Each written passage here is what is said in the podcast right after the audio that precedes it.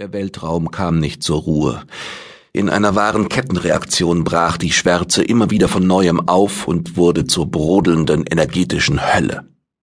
Sekundenlang zeigte die Hyperortung der Jiguriel fliegende Kugelraumer der Tefroda und mehrere Markwalzen in größerer Nähe. Die Reflexe verwischten in einem Staccato hochfrequenter Störungen. Wie ein Hagelsturm tobten entfesselte Energiewolken über das Flaggschiff. Bis in die Zentrale des Diskusraumers drang der prasselnde Geräuschorkan. Beschleunigung sinkt trotz Vollschub. Ortung partiell ausgefallen. Keine Orientierung. Admiral Ibtehyrit hob den Tellerkopf. Der Blick seiner vorderen Augen taxierte die Panorama-Holos der Außenbeobachtung. Eine Energiewoge brandete gegen den Schutzschirm, aber aufbrechende Strukturrisse leiteten die tödliche Flut in den Hyperraum ab. Noch erschienen sie wie zuckende Spinnenfinger, aber sie schlossen sich schnell enger um den Diskus. Das mächtige Schiff wurde zum Spielball der Gewalten.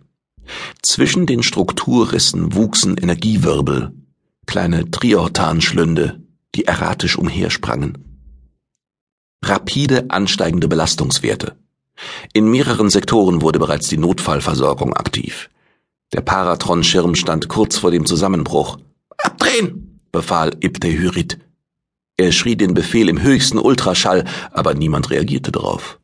Das Schiff raste unverändert mit annähernd halber Lichtgeschwindigkeit durch die Peripherie des Sternhaufens, jederzeit bereit zum Übertritt in den Linearraum. Mehrere Strukturrisse liefen aufeinander zu und vereinten sich. Schwärze sprang von den Holos in die Zentrale über, zumindest hatte der Apaso-Admiral diesen Eindruck. Urplötzlich herrschte Stille. Es gab keine Sinneswahrnehmung mehr. Kein Hören, Sehen, Riechen. Ibn-Hyrid schwebte im Nichts. Anders konnte er diesen Zustand nicht beschreiben. Ihm fehlten die Begriffe dafür. Bin ich tot? Ein seltsamer Gedanke. Erschreckend und verwirrend zugleich. Das Leben endete mehr oder weniger schmerzhaft und danach war nichts mehr. Wirklich nichts. Den Glauben an ein Weiterleben in irgendeiner Form teilte Ebter-Hyrid nicht. Dass er darüber nachdenken konnte, hieß wohl lediglich, dass ihm nichts geschehen war. Er war zäh.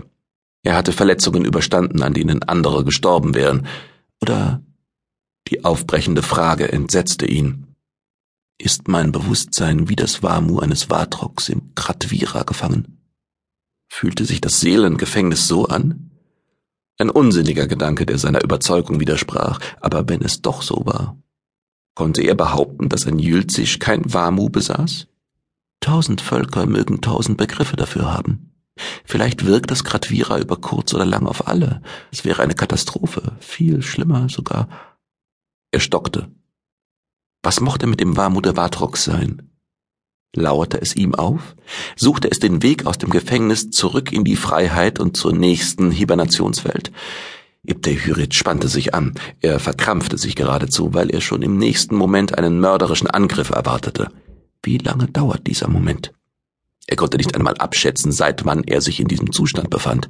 Waren erst Sekunden vergangen oder lag alles, an das er sich erinnerte, bereits Jahre in der Vergangenheit? Existiert Zeit überhaupt noch? Die Mythologie der Jülzisch kannte Dutzende Kreaturen, die für alles Schwere Verantwortung trugen, für Mühe, Misserfolg und Schicksalsschläge, aber sehr viele waren wohl Illusionen.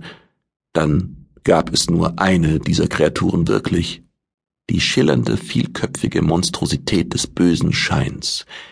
Ibtei-Hyrits Überlegungen verwehten. Es fiel ihm schwer, sie festzuhalten. Das Nichts fing an, ihn zu absorbieren. Er spürte Entsetzen. Panik, schließlich Neugierde. Die Watrox waren an diesem Nichtort. Es konnte gar nicht anders sein. Um ihn herum wisperte und raunte das Warmut Zehntausender.